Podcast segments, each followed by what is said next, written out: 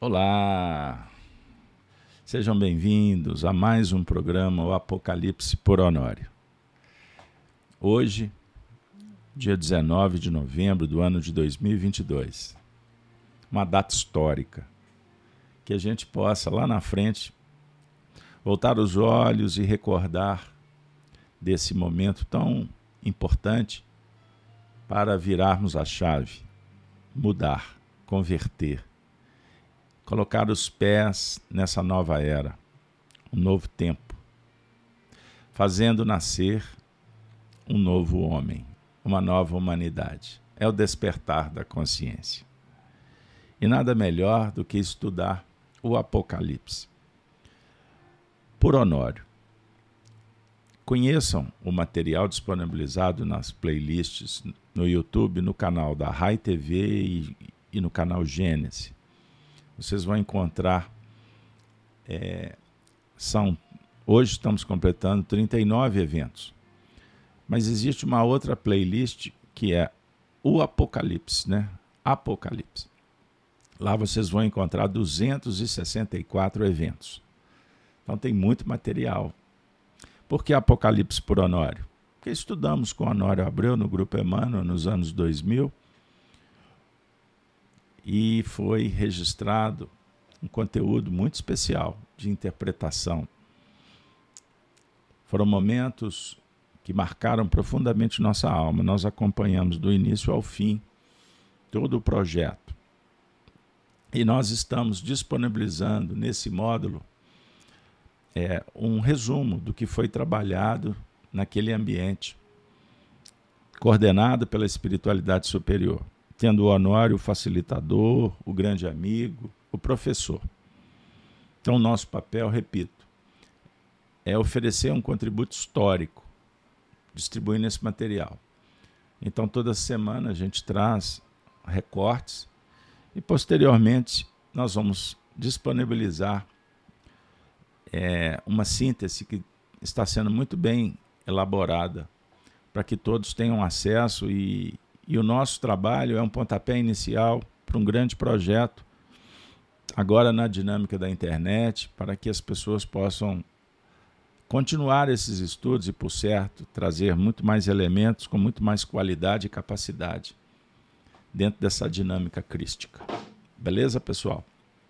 Pois bem, tema de hoje: os sete espíritos e as sete estrelas. Sejam bem-vindos. A aventura eu acredito que vai ser muito boa.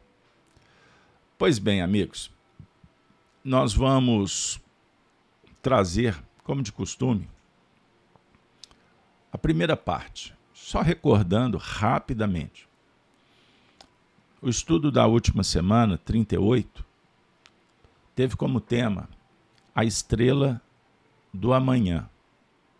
Aqueles que está, estiveram conosco vão se recordar que trabalhamos os versículos 27, 28 e 29.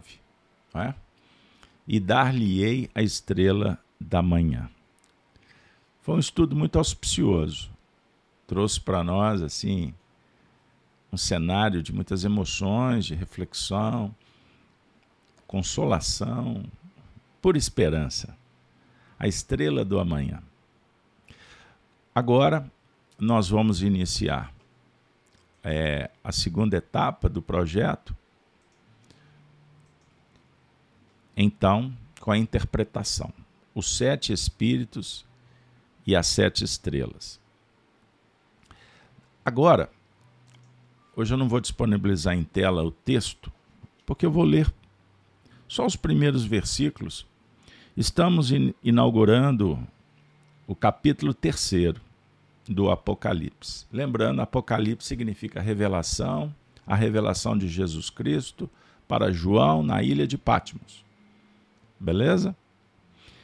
Capítulo 3, nós estamos na sequência do estudo das cartas. As cartas às sete igrejas da Ásia. Trabalhamos a igreja de Éfeso, de Esmirna, de Pérgamo, estão lembrados? De Tiatira, e hoje nós vamos iniciar com a igreja de Sardo. A igreja de Tiatira, lembram que trabalhamos os aspectos de Jezabel, a prostituição, só para fazer uma conexão e você se recordarem. Então, sem delongas, eu vou ler os primeiros versículos. Repito, peço desculpas por não disponibilizar em tela hoje. O texto diz assim: E ao anjo da igreja que está em Sardo, escreve: Isto diz o que tem os sete Espíritos de Deus e as sete estrelas. Eu sei as tuas obras, que tens nome de que vives e estás morto. Sê vigilante e confirma os restantes, que estavam para morrer, porque não achei as tuas obras perfeitas diante de Deus. Lembra-te, pois, do que tens recebido e ouvido, e guarda-o. E arrepende-te. E se não vigiares, virei sobre ti como um ladrão, e não saberás a que hora sobre ti virei.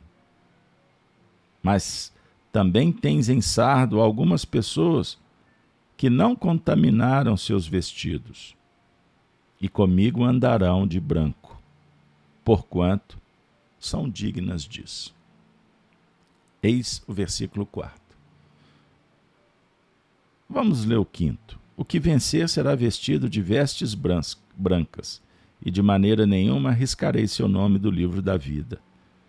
E confessarei o seu nome diante de meu Pai e diante dos seus anjos. Quem tem ouvidos, ouça o que o Espírito diz às igrejas. Olha só. Então, esses seis versículos representam então a carta. A carta a Sardo. É isso aí. Observem. Nós vamos, com muito carinho, agora para a segunda parte do evento, que é a interpretação. Não é isso? a interpretação de hoje. Vou trazer o anólio na íntegra. O versículo que vamos trabalhar hoje será só o primeiro, tá? E ao anjo da igreja que está em Sardo, escreve: Isto diz o que tem os sete Espíritos de Deus e as sete estrelas. Eu sei eu sei as tuas obras, que tens nome de que vives e estás morto. Vamos lá. Primeiro trecho. E ao anjo da igreja que está em Sardo. Afirma uma frase, um pensamento do Honório, para abrir os nossos trabalhos de hoje. Sardo ficava a 80 quilômetros de Esmirna. O anjo é um dos componentes do escalonamento hierárquico que desce do alto e nos engloba no nosso piso. Olha que maravilha. Eu hoje vou trabalhar com a didática que a gente adotou no início. Eu não vou ler tudo para depois comentar. Hoje eu vou voltar ao, ao que era. Vamos trecho por trecho, para a gente ir bem devagarzinho. Então, o que o, o, que o Honório captou? Vamos destrinchar. Bom, nós temos que lembrar que Jesus está orientando João para escrever. Então, João vai redigir uma carta. Esse é o cenário, é o contexto. E os personagens. Em que lugar foi em Pátimos. Em que tempo? No primeiro século do cristianismo. Certo? Bom, que, agora vamos falar Jesus, o coordenador, o governador planetário. Observe, Se ele vai endereçar uma missiva, essa missiva vai direto para o anjo. O anjo a representar um espírito que consegue ler a carta. Esse é o primeiro ponto. Porque ele não pode endereçar uma carta a um analfabeto.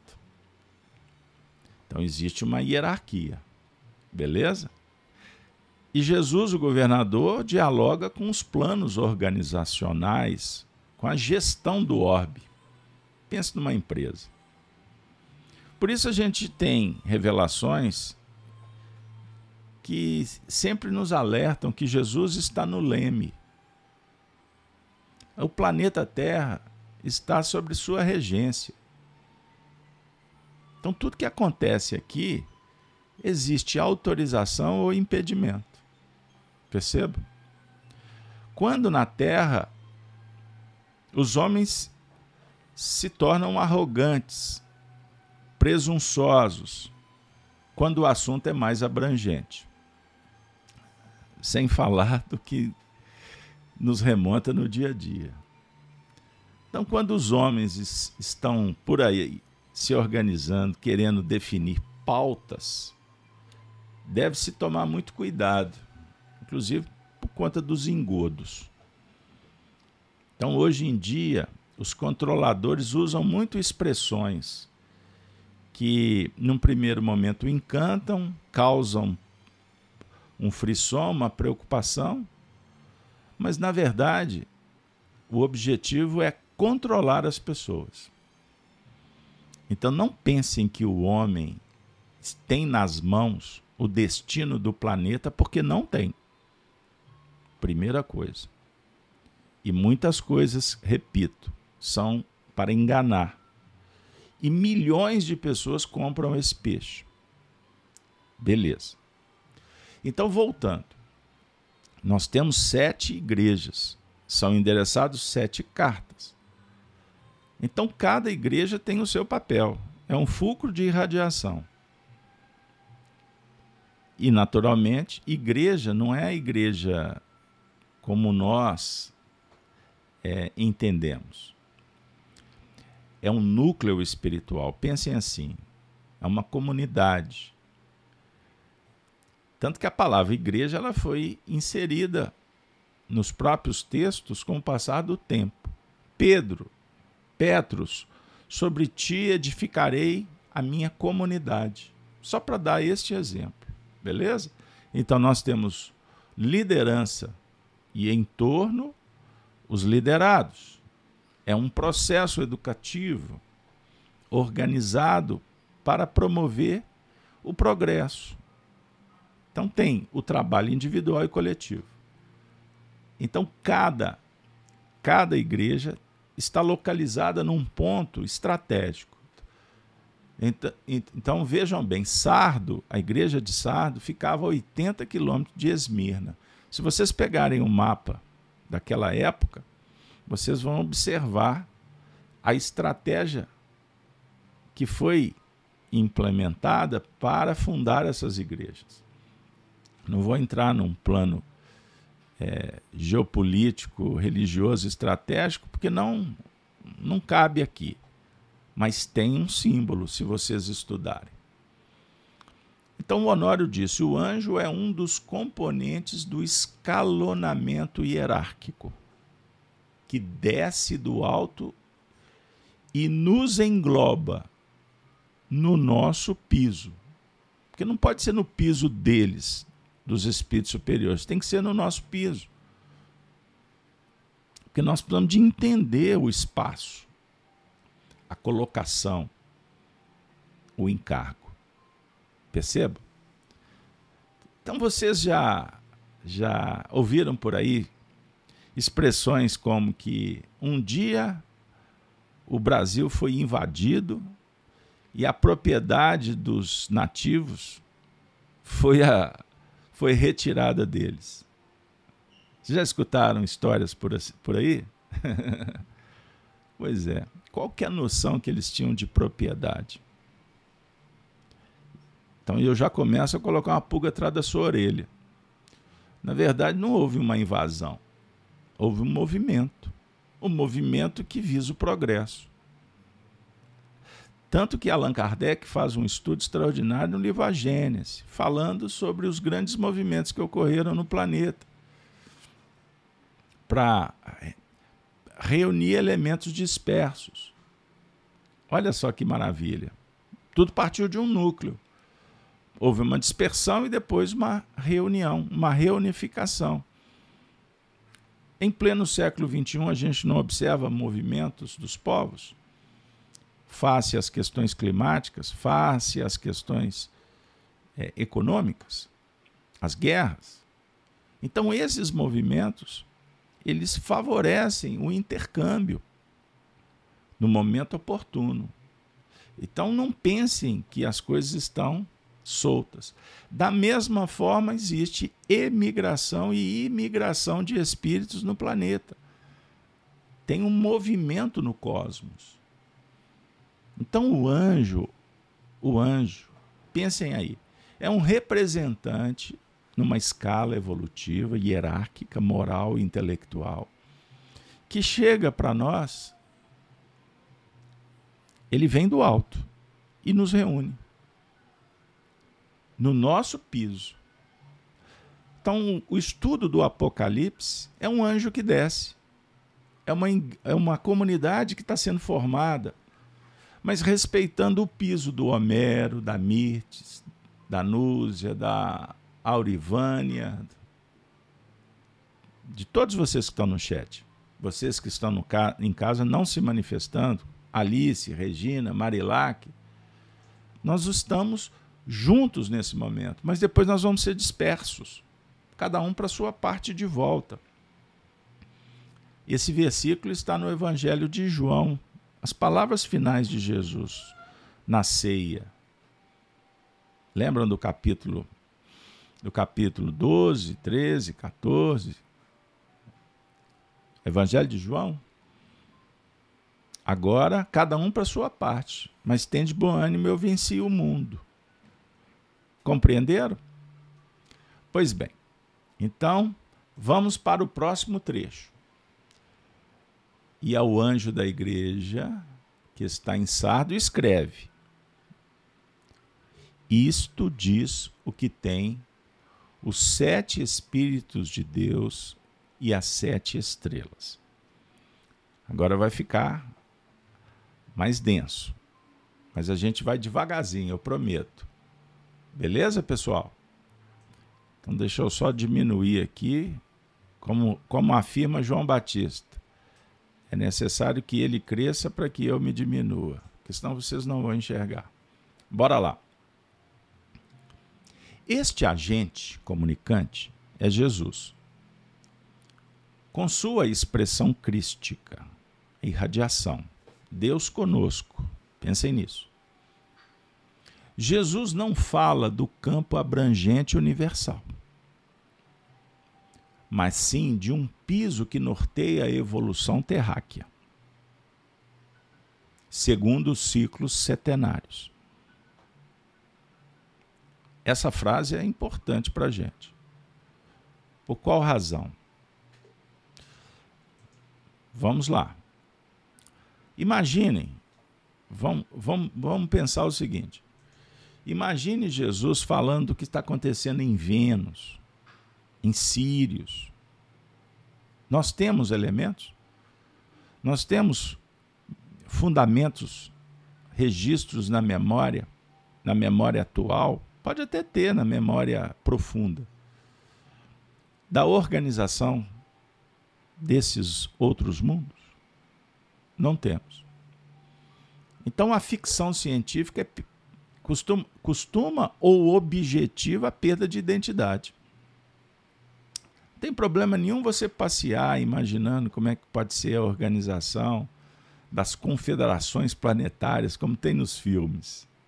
Não tem problema, não. É diversão. Mas é diferente quando você é chamado para o passado, para a história recente ou pregressa no nosso mundo. Isso vai mexer com você. Perceba? Por isso que você se identifica com determinadas culturas, com determinados povos, porque está mexendo com a sua história. Então eu estou trazendo essa referência porque o Honório está dizendo que, que Jesus não fala do campo abrangente universal, mas sim de um piso que norteia a evolução terráquea, segundo os ciclos setenários. O Honório, Honório sempre falava dos ciclos, porque a evolução ela se dá por eventos. Penso, ideia, evento, espaço-tempo, ciclo, princípio, meio e fim. É um time que vai medir numa referência pessoal ou grupal a obra, o que foi feito. Perceba? Então hoje é dia 19 de novembro de 2022. O calendário é igual para todo mundo. Hoje é sábado, aqui no Brasil. Nesse momento, são 7h52. Isso é um fato. É um dado importante. Mas filosoficamente, o calendário é diferente. Porque meu tempo é diferente. É diferente do seu. Cada um está num ciclo evolutivo. Por mais que estejamos de mãos dadas. Por isso eu costumo brincar dizendo: se eu desencarnar com você de mãos dadas, na hora que a gente abrir os olhos do lado de lá, nós vamos estar em momentos, em situações muito diferentes. Você pode não existir mais num determinado, numa determinada fração de tempo. Você vai para outra ambiência, de acordo com o peso específico, com a maneira do seu perispírito, né? Porque o nosso corpo espiritual ele também tem densidade. Ele é matéria. Conforme a sua maneira de pensar e sentir e agir. Lembram que André Luiz, nosso lar, ele recebe a visita da mãe em sonho? Os dois desencarnados, mas ele não podia alcançar a região da mãe. A mãe o visita. E ele, em sonho, ele está desdobrado. Então, peris, é isso mesmo. Então, em sonho, ele vai para uma região superior e a mãe se aproxima. Porque senão não dá liga, eles não conseguem interagir. Então, quando os espíritos se apresentam para nós, existe um, é, um movimento organizado. Ele respeita, existe uma ordem, existe uma harmonia celestial. Então, continuando.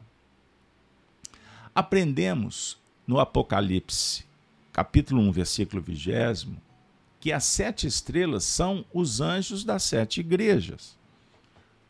Logo, o anjo da igreja de Sardo, a quem está dirigida a carta, é do grupo das sete estrelas.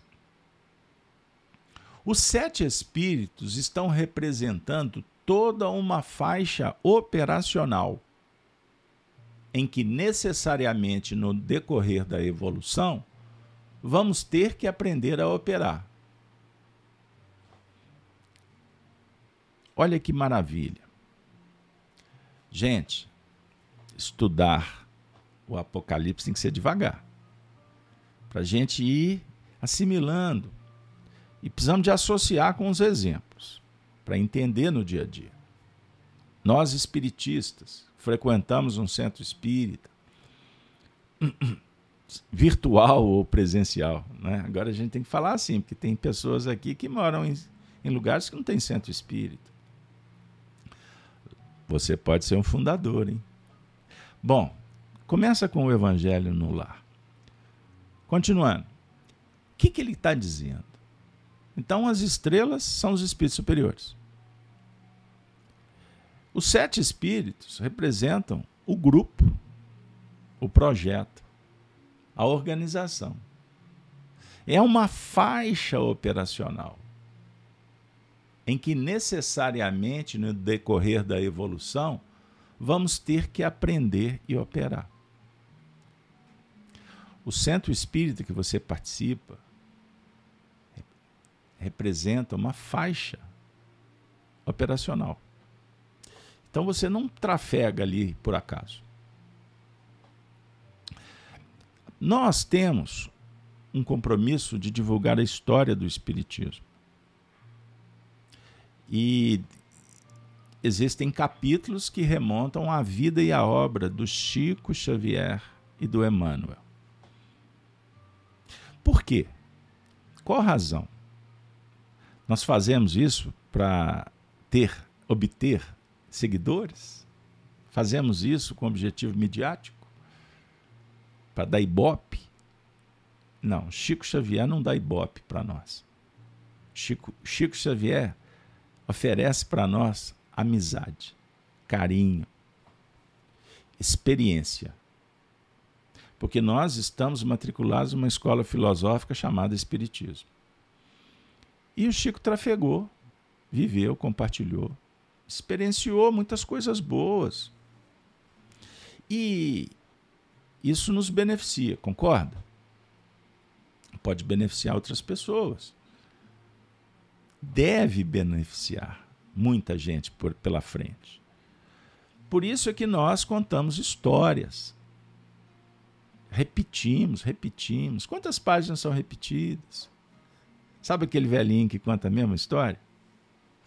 Bom, nós, não estou justificando a nossa longevidade aí, não.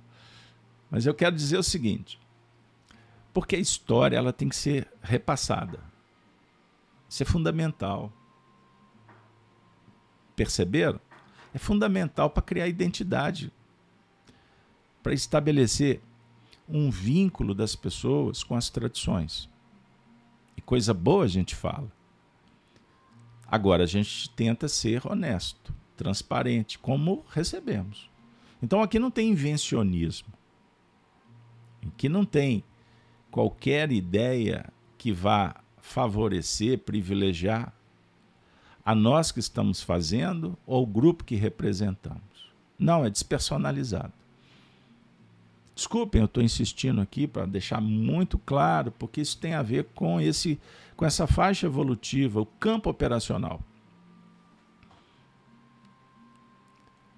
Emmanuel não é um líder, o coordenador dos trabalhos do Chico? O Chico recebeu a missão e continuou e ele se tornou também membro aglutinador, orientador, facilitador. Agora eu pergunto para vocês, respondem no chat. A faixa operacional que estamos tendo identidade, afinidade, e que citamos aqui Emmanuel e Chico, se limita a eles? Não. Existem outros integrantes, conhecidos ou não. É uma parcela, é uma faixa evolutiva. Agora, não adianta você querer pegar um indivíduo que está em outro local, com outra identidade e, e inserir dentro. Não dá liga. Ele pode até se motivar e permanecer, mas tem prazo de validade. Porque precisa de peso específico, vibratório, precisa de fôlego. Compreenderam? Então existe a faixa evolutiva que você vive na família, da mesma forma. Existe um time de convivência e que perdura enquanto for necessário.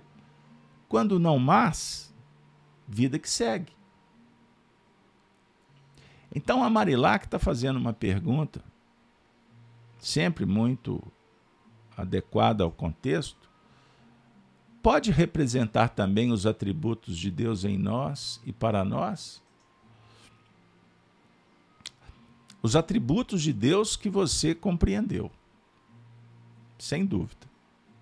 A consciência desperta representa uma faixa operacional com virtudes e imperfeições. É uma faixa a definir que você, nesse momento, Marilac, está trabalhando numa faixa específica da sua intimidade. Que só foi possível porque antes o disco girou e você trabalhou com uma outra trilha. Lembra do disco de vinil, a agulha, a radiola? Trilha por trilha, até chegar na última trilha. E depois você vira, né? Lado A, lado B.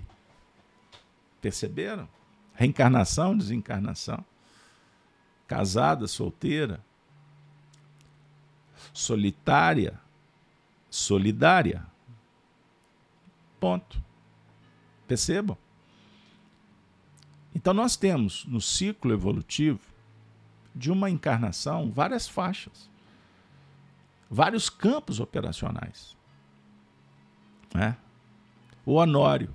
O Honório fazia parte de uma faixa operacional com os irmãos dele, fundaram o Grupo Emmanuel. Eles tinham profundas vinculações com o grupo de Pedro Leopoldo, porque é uma família só, gente. Os trabalhadores vão para determinados setores e dão prosseguimento, abrangência nessa faixa operacional.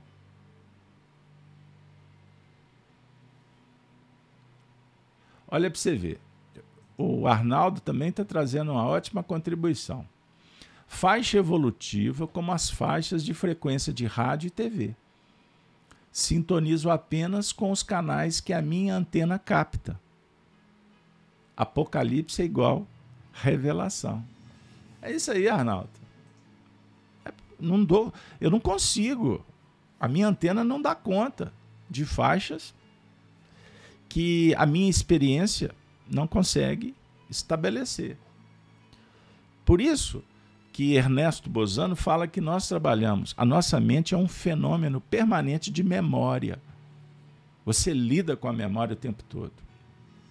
Um cheiro, um som, a cor, uma indução, um contato, mexe com a sua com as suas expressões, com as suas é, condições internas.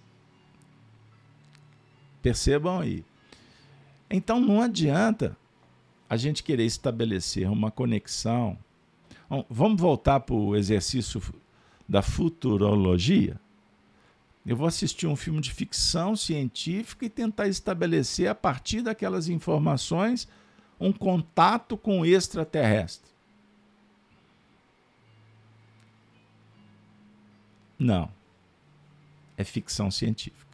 Aliás, a ficção científica, se vocês estudarem aí o que motivou a criação lá no início do século XX, vocês vão entender que é uma forma de manipulação, de alienação. O objetivo era esse com todo respeito, e a gente gosta muito de, do, da ficção científica, não é mesmo? Os, os diretores, os autores, os escritores captam até questões futuristas mesmo. Mas se você ficar passeando na Enterprise, né? Eu sou antigo. Na Enterprise do Capitão Kirk, as coisas aqui na Terra ficarão por fazer. Então, continuando Vamos continuar? Olha que barato. Estamos trabalhando nessa carta.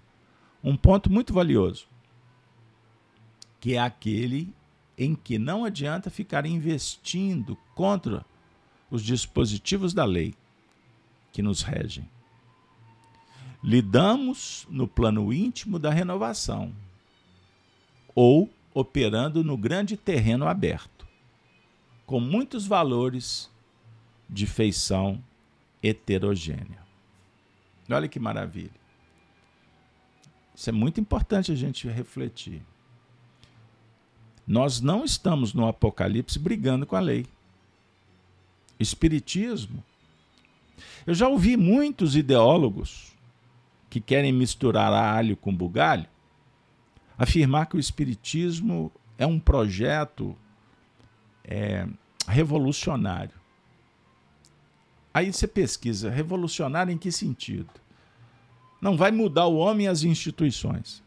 Beleza. E então? Ah, então vamos fazer com que o espírito. Não, peraí, cara. Aí você está misturando, você está misturando tudo. Primeiro capítulo do Evangelho segundo o Espiritismo, Kardec fala que a revolução que o Espiritismo proporciona é moral e intelectual, mas principalmente moral. Então, você afirmar que Kardec ou Jesus, porque o Espiritismo é prolongamento, é extensão, é abrangência, que Jesus foi revolucionário, você está colocando ele na mesma galeria dessa turma aí? Me desculpe. Você está cometendo, você está fazendo um contorcionismo Isso não é, é honestidade intelectual com a doutrina. Não é. Jesus não veio bater de frente com nada. Ele não veio destruir nenhuma lei. Ele veio dar cumprimento. Perceberam? Concordar com o erro é outra coisa. Ser conivente com o erro é outra coisa. Ser amigo da imperfeição é outra coisa. Então nós estamos estudando Jesus e o Espiritismo não é para brigar com o passado, destruir instituições, dizer que estava tudo errado. Não. É observar que existem faixas evolucionais e que o nosso objetivo é da renovação. Para isso, nós precisamos de conhecer a nós mesmos e esta é a tarefa para dominar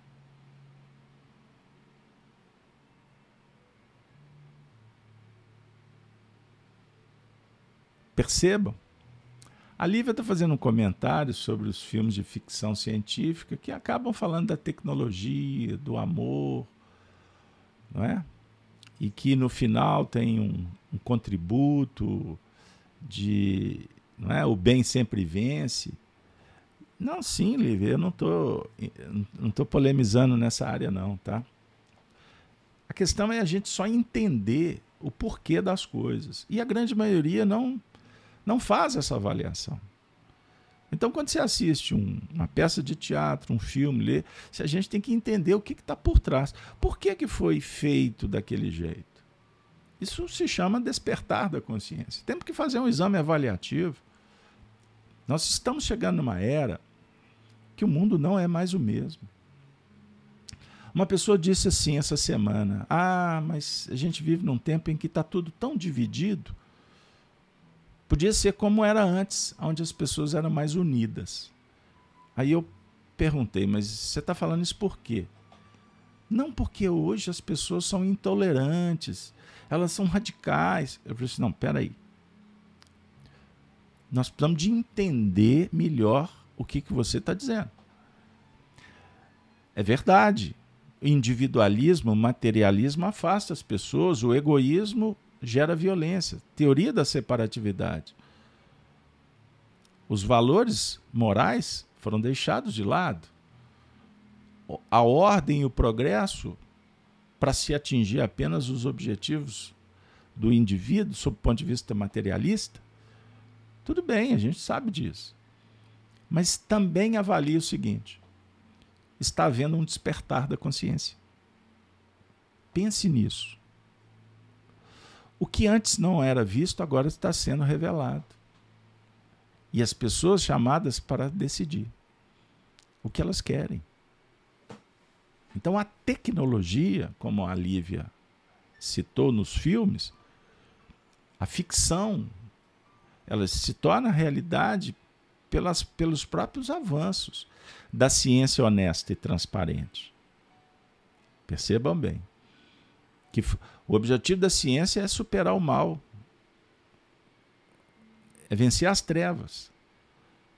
Mas a própria ciência adota, adota os, os, os feitos, as conquistas, para promover a guerra à treva. Da mesma forma, o homem. O bisturi em cima da mesa pode ser um instrumento para salvar a vida. Mas ele também pode ser usado para matar, assassinar, cometer um aborto. Então, eu não posso ser conivente com o aborto. Jamais. Porque eu estou assassinando, eu estou sabotando a vida. Mas eu sou aquele que vibro pelo bisturi que salva a vida. Então tudo depende do que de como nós estamos nos comportando diante do cenário evolucional. Perceberam? E não dá mais para você ser conivente. Para conviver bem, não tem problema fazer aborto? Não, tem problema fazer o aborto. Se quem está praticando o aborto não tem interesse em ouvir e modificar, Seja feliz. Siga em frente. Mas não com meu aplauso.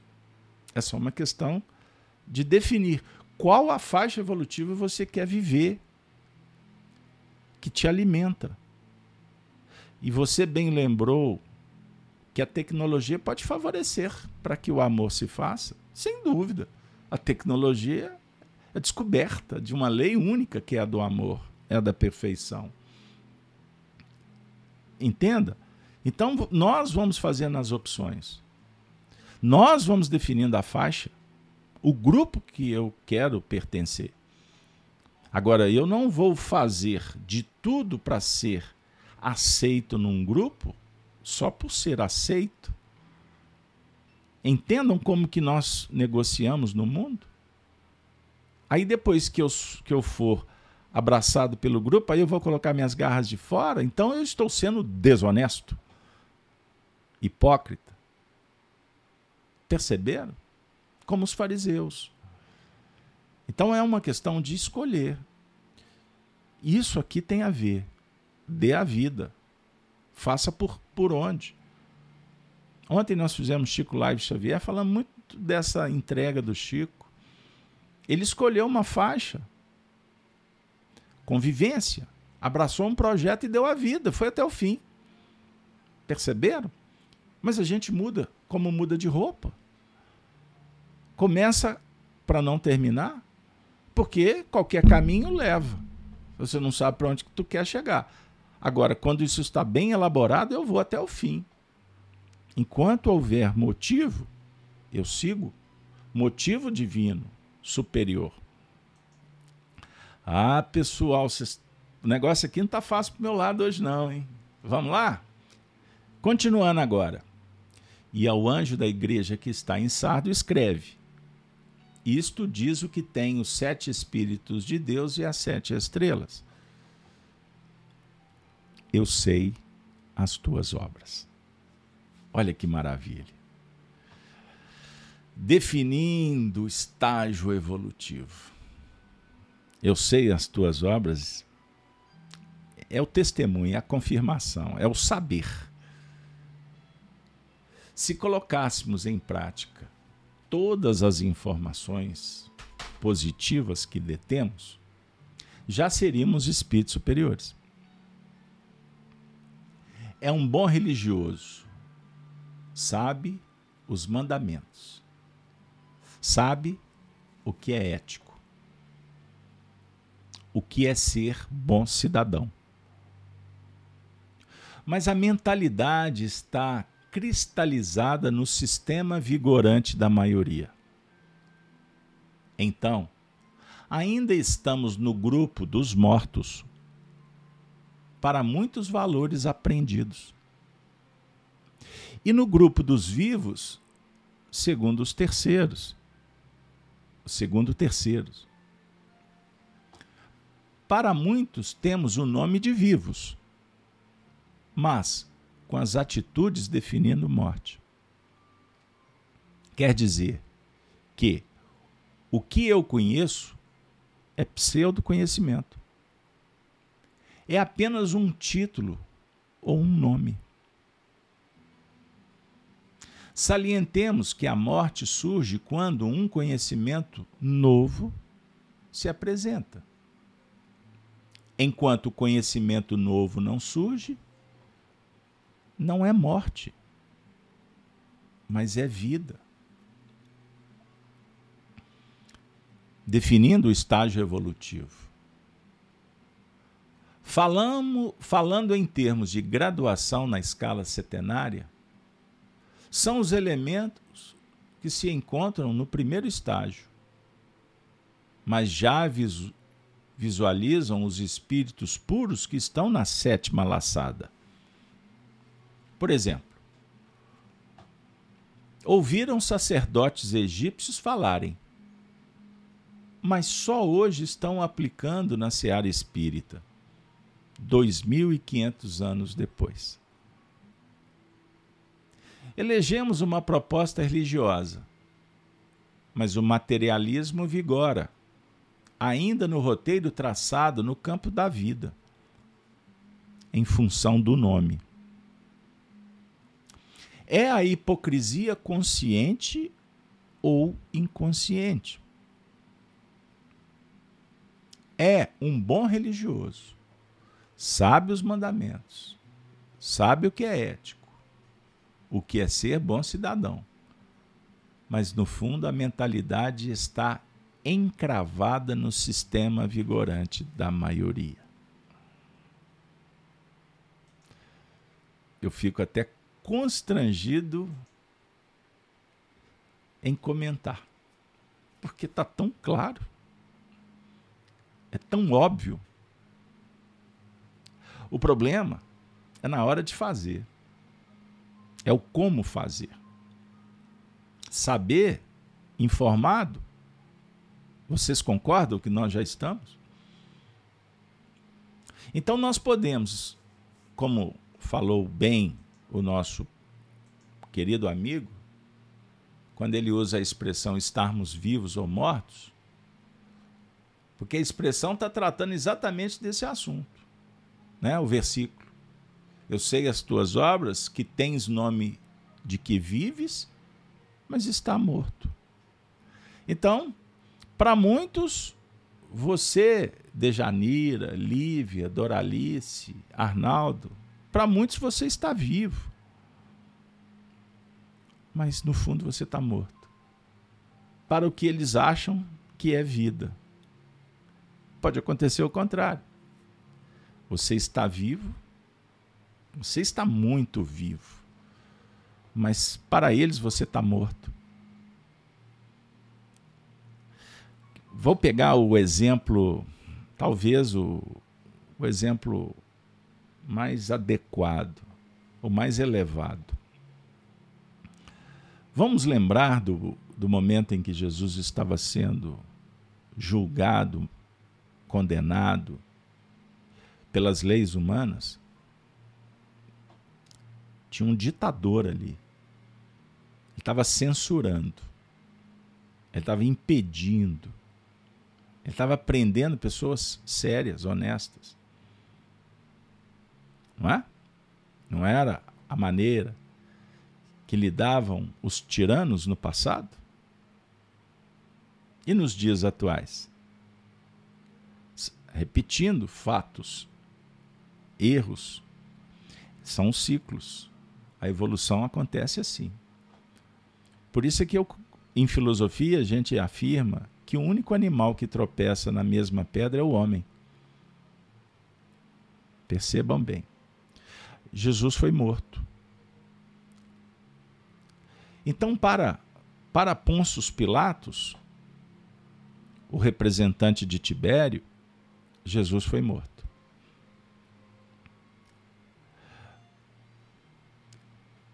Para a população, finalmente ficaram livres dele né? aqueles que não conheciam direito. E aqueles que conviveram com ele ficaram penalizados com a morte. Mas começa a brotar no coração deles aquele ensinamento de Jesus quando falou que voltaria, queria estar com eles sempre. Aí o coração começou a ser tocado. E isso foi confirmado com o retorno. Jesus, o campeão do túmulo vazio. Então observe.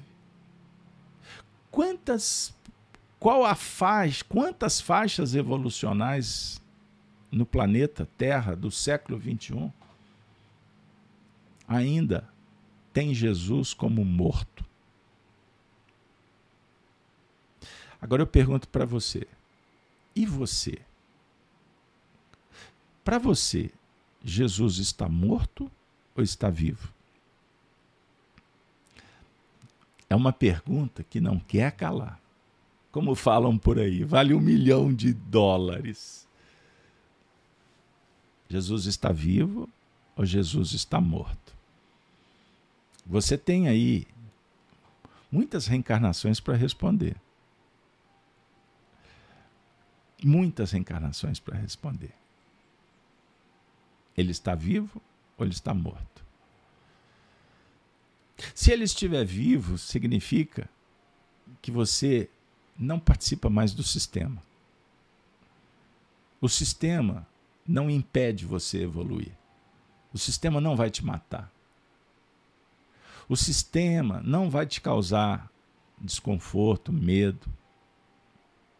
O sistema não vai conseguir que você seja dependente dele. Como querem. Eles querem tirar de você tudo e falar que você vai ser feliz assim mesmo. Eles querem tirar sua propriedade. Eles querem acabar com a herança. Eles querem que você acredite que eles são controladores. Eles querem criar um sistema em que você dependa de remédios, de vacinas, que você pague cada vez mais impostos. Eles querem censurar, eles não querem que você pense, eles não querem qualidade nas escolas, mas eles fundam muitas escolas. Eles querem que haja miseráveis, para que os miseráveis sustentem o status quo. Esse é o sistema materialista. É isso. Eles querem criar confusão, brigas. Eles querem que você não tenha uma família organizada, fraterna. Mas eles falam da importância da família. Porque eles têm família, não tem? O sistema não favorece uma casta, mas eles falam que não pode ter favorecimento. Mas alguém tem, alguém é beneficiado. Então você não tem identidade, você não ter religião, você ser um autômato. A sociedade vivendo a sexolatria, a drogadição, na cultura de massa do entretenimento, isso tudo gera receita e leva o indivíduo ao buraco, ao suicídio. Por quê? O que está sendo privilegiado é a morte, dizendo que é a vida. O discurso é que é vida, que é sustentabilidade, que é equilíbrio. Mas na verdade não é. É um controle. É um controle cada vez mais ditatorial para que você sofra para que você durma mal e para isso você vai ter que tomar remédio. Mas que você viva mal, você viva inseguro, com medo. Então a violência é interessante. O medo é um fator de controle. E assim, você vai envelhecer mal. Só que o sistema não sabe que você, eu, nós vamos morrer mal e de alguma forma nós vamos querer vingar, nós vamos querer cobrar quando a gente descobrir. Aí fica uma bola de neve imparável. É a treva. Por isso que Jesus escolheu no Apocalipse o símbolo do dragão, que cospe fogo, que lança cauda e que derruba estrelas. Perceberam como o sistema é potente? Perceberam? Então a Doralice está falando que os homens, Doralice, se eu entendi bem, você está dizendo que a tecnologia, é, o progresso material, ele avançou. Mas a humanidade continua achando que Jesus está morto. E eu estou falando com todo respeito, viu, gente? Nós estamos aqui numa sala de aula, nós estamos estudando. Estou dizendo para nós, a reflexão é para nós: Jesus está vivo ou está morto? Nós que estamos estudando a religião, a filosofia, a ética, a moral, mas como é que está a nossa relação com o próximo? É pautada na virtude ou no sistema? No sistema egóico, materialista dialético. Entendam isso. Que tens nome de que vives e está morto. Está chegando lá, hein? Está quase terminando. Podemos ter na cabeça o nome da doutrina espírita, com suas regras. O nome do evangelho com seus padrões. mas vivemos ainda fora da realidade desta vida que este nome propõe. Porque a nossa vida no campo relativo ainda é uma vida que, para quem me observa do alto, eu estou morto. Reconhecendo o nosso estado de morte, podemos impedir que o outro morra. Aquele que elege uma proposta religiosa e vive no materialismo, ou no roteiro que ele traça, no campo experimental de vida, vive em função do nome, da personalidade, dos sentimentos egóicos. Ele é bom religioso, sabe os mandamentos de cor, o que é ser ético em sociedade, o que é ser bom cidadão, mas no fundo a mentalidade está encravada no sistema de vida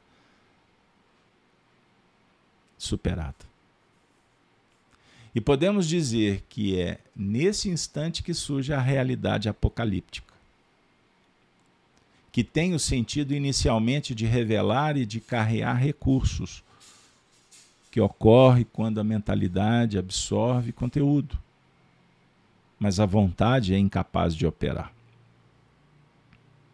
Não há como progredir para a nova situação no rumo de uma nova faixa de vida sem a utilização adequada da vontade. Hoje, todos os setores da humanidade são trabalhados. Notamos, por exemplo, no campo das lutas sociais, das lutas econômicas e políticas, coisas que nunca pensamos que ocorreriam acontecem. Porque, queiramos ou não, a Terra vai mudar. A fase que a Terra penetra agora, em razão dos avanços tecnológicos e revelações científicas e filosóficas, define as alterações necessárias. Não é mais possível querer prendê-la no plano de expiações e provas e nem primitivismo. Fato é, se praticássemos na vida cotidiana 10% do que sabemos, viveríamos num paraíso. Estamos, minha gente, hipertrofiados quanto às informações e acentuadamente atrasados na capacidade de realizar. Esse senhor Honório, como a gente falava, esse seu Honório, Minas a gente fala assim, seu Honório, seu, o senhor Honório tinha a capacidade de dar nó na cabeça da gente. A cabecinha da gente saía fumaça, viu, viu, Karen? Você que gosta dessa expressão aí em São Paulo. Perceberam, gente? A importância do tema? Que tens nome de que vives e está morto. É um desafio a, a avaliação de quem somos, do que nós estamos elegendo como princípios norteadores da nossa vida se estamos escolhendo bem ou não.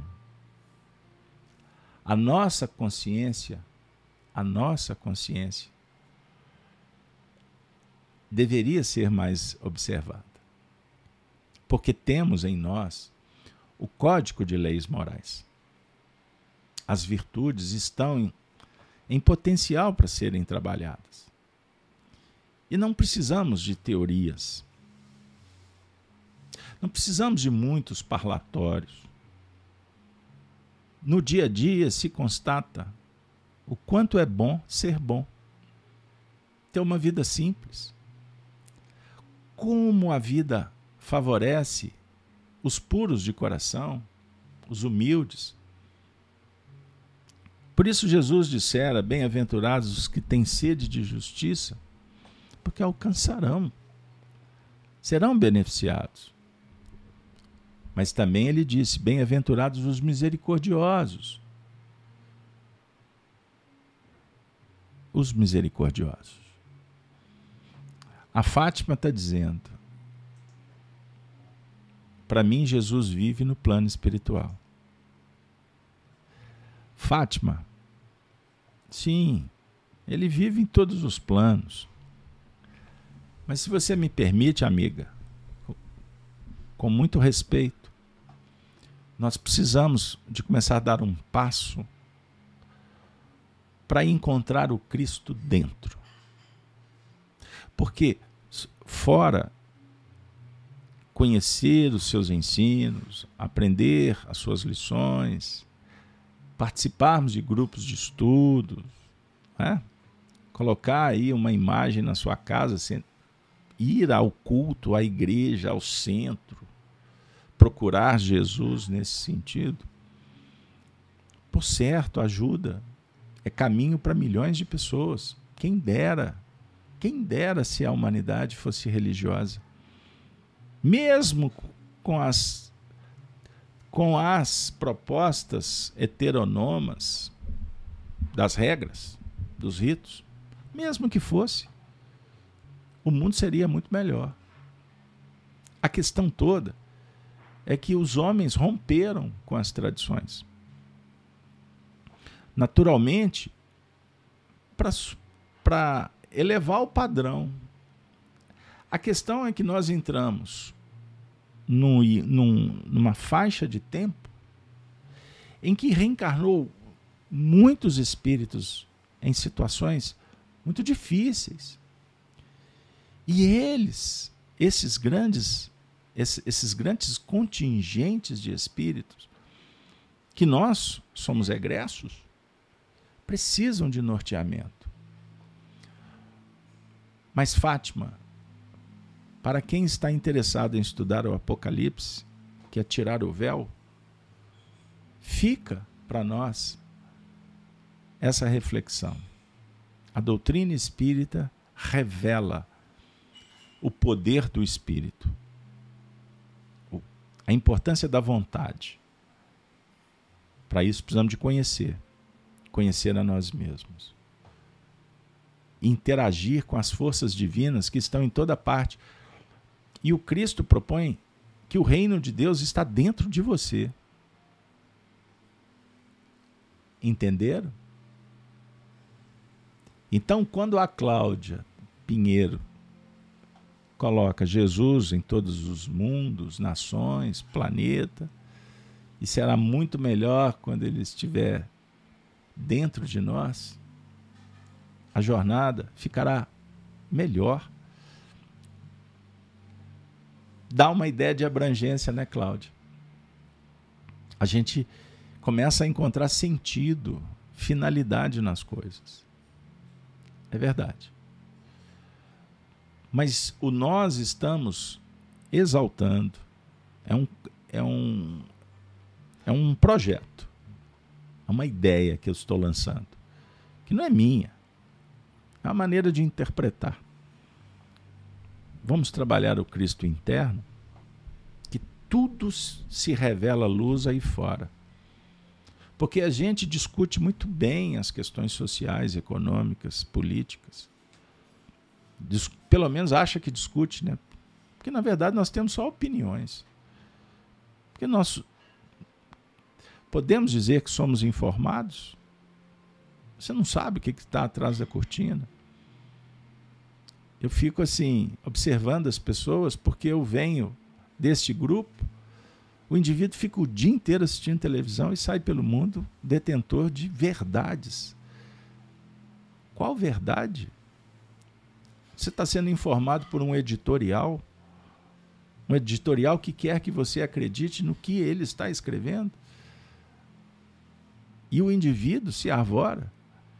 É aquele exemplo que eu dou do meu médico que me disse: tem gente que, que depois que ele prescreve no consultório, Ele é médico há 50 anos.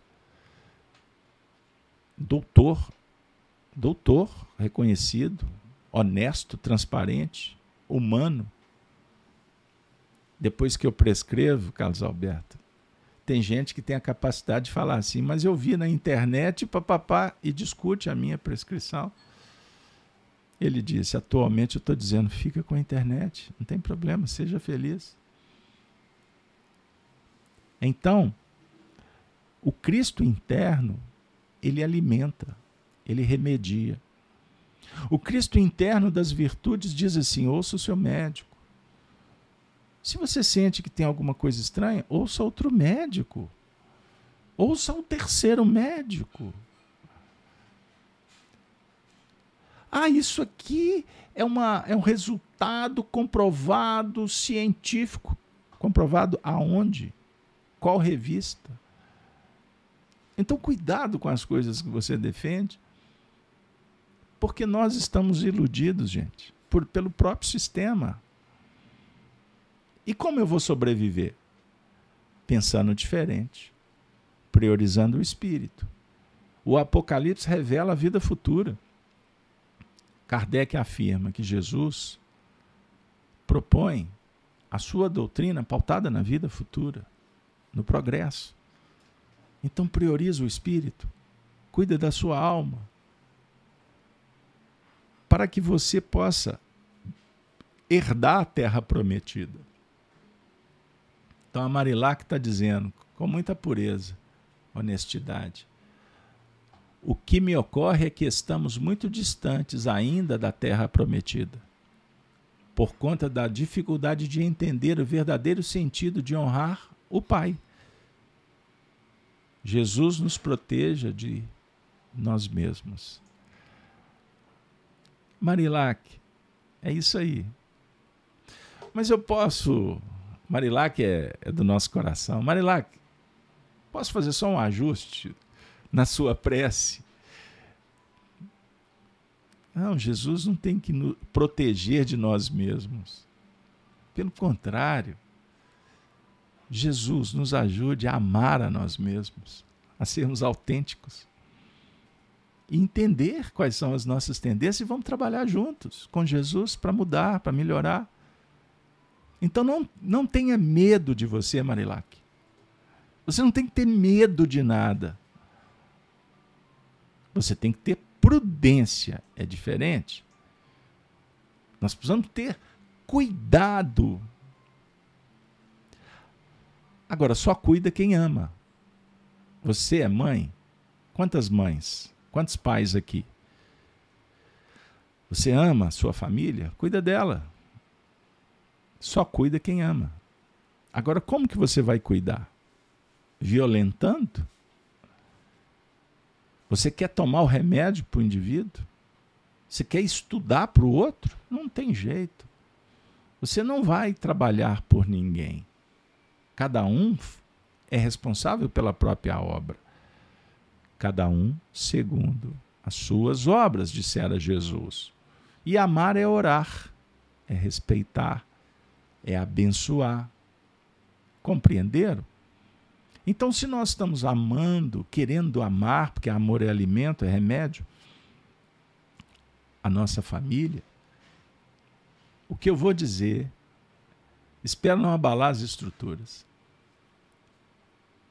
Você precisa de amar a você, aceitar, se perdoar e parar de reclamar e chorar lamentando, lamentando. Ai, minha vida, ai, minha vida.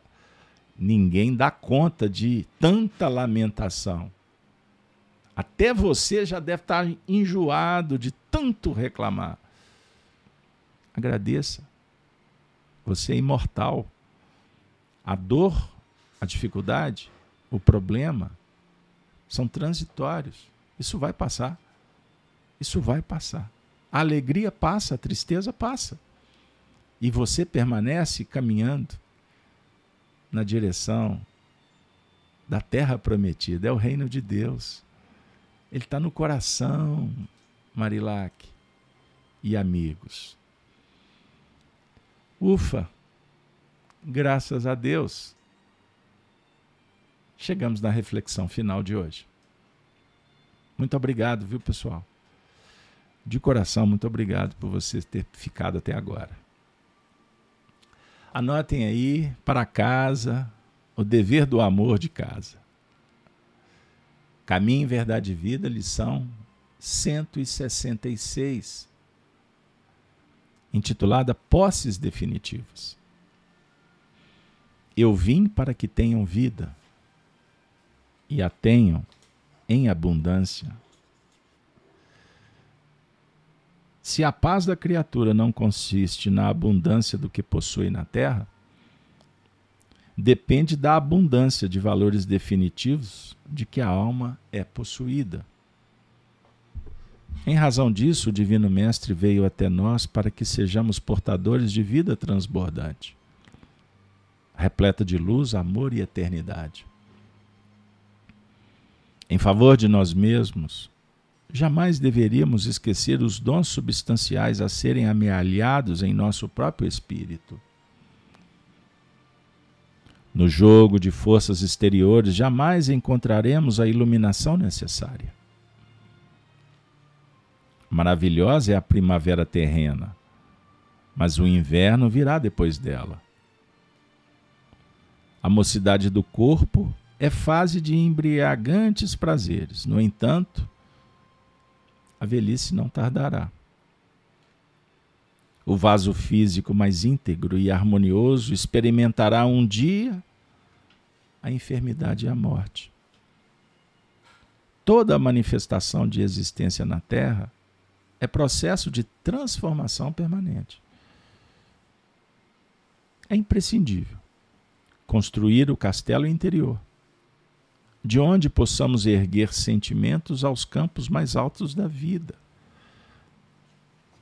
Encheu-nos Jesus de Sua presença sublime, não para que possuamos facilidades efêmeras, mas para sermos possuídos pelas riquezas imperecíveis não para que nos cerquemos de favores externos, e sim para concentrarmos em nós as aquisições definitivas. Sejamos portadores da vida imortal. Não nos visitou Cristo como doador de benefícios vulgares. Veio, veio, pessoal, ligar-nos à lâmpada do coração, à usina do amor de Deus, convertendo-nos em luzes inextinguíveis. Emmanuel, médium Francisco Cândido Xavier. Minha amiga, meu amigo, Família apocalíptica. Ah, que legal, hein? Agora Apocalipse não é o fim. Apocalipse é a abertura da nova era. Nós temos mil anos pela frente. Precisamos de paciência e perseverança, porque esses próximos dez séculos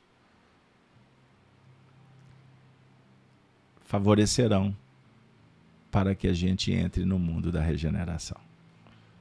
Então não pense que regeneração acontece de uma hora para outra. Tenham todos um maravilhoso fim de semana. Escreveu a Kátia, nossa amiga que mora lá na Argentina, que tem sofrido tanto quanto muitas outras nações da América Latina. Nossos irmãos Rogamos pelo Brasil para que o Brasil seja protegido. Porque o Brasil será a âncora para salvar tantas embarcações que estão à deriva nesse mar tormentoso da transição. Que Deus abençoe o povo brasileiro. Que graças a Deus está abrindo os olhos para a importância do Evangelho, não só crido, mas vivido, autêntico, honesto, sincero, amoroso, cuidadoso. Pense nisso. Você é, sim, responsável pela mudança no nosso planeta. Mas o passo inicial é você mudar, vencer a si mesmo, para peregrinar no coração e poder escolher os recursos e distribuí-los com todos aqueles que ainda desconhecem ou se rebelam quanto à importância do Cristo seja membro do cristianismo. E cristão honra a memória do Cristo. Nas mínima, nos mínimos gestos. O mundo não dá importância para um olhar bendito, quem sabe, para um gesto elegante. Mas a sua consciência ela se pacifica quando somos agentes da paz. Culto da gentileza.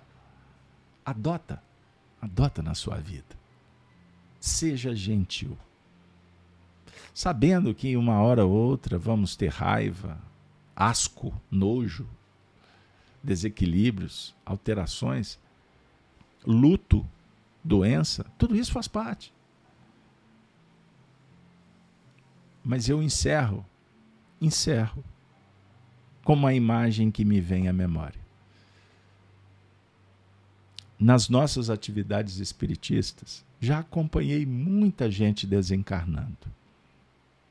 Muita gente. E agora me vem à memória uma experiência com uma senhora que foi muito amiga. Nós tivemos muitos anos juntos na casa espírita ela tinha um carinho muito especial comigo. Ela dizia que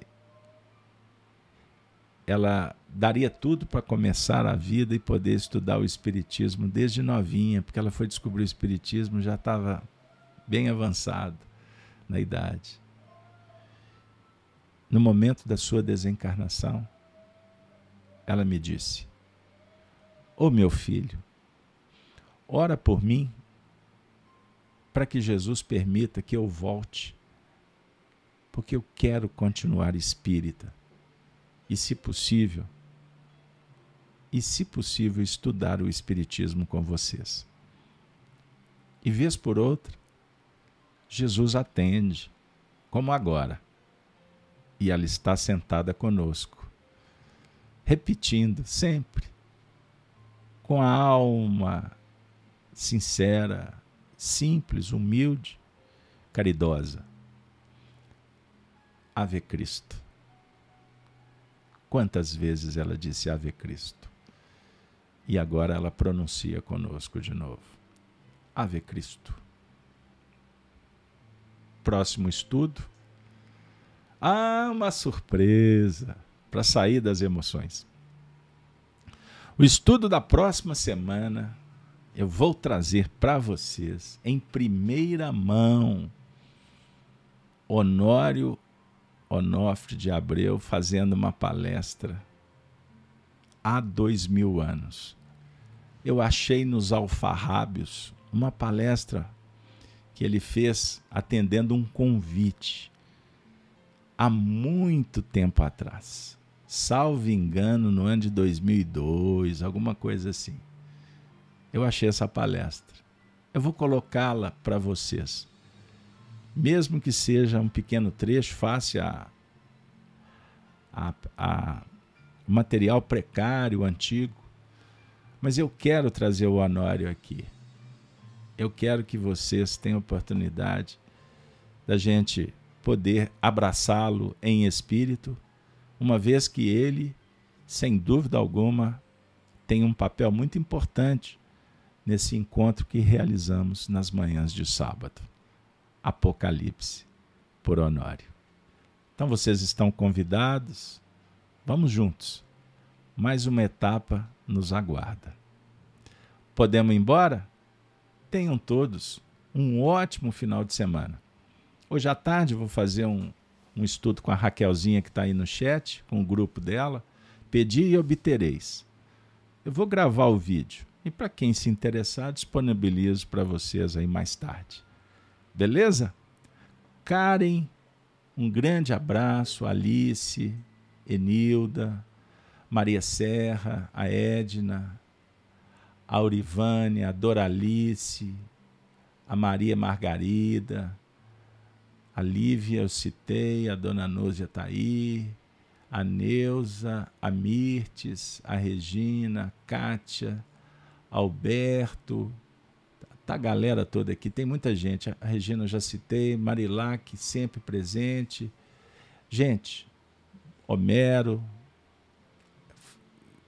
um grande abraço para vocês. Tenham um final de semana de muita alegria, em família, com os amigos, preparando para a próxima semana. Vai abrir outro ciclo. E o mundo nunca mais será o mesmo. Pense nisso. Pense nisso. Tem muita coisa boa chegando. Bons ventos se aproximam. Até a próxima. Valeu.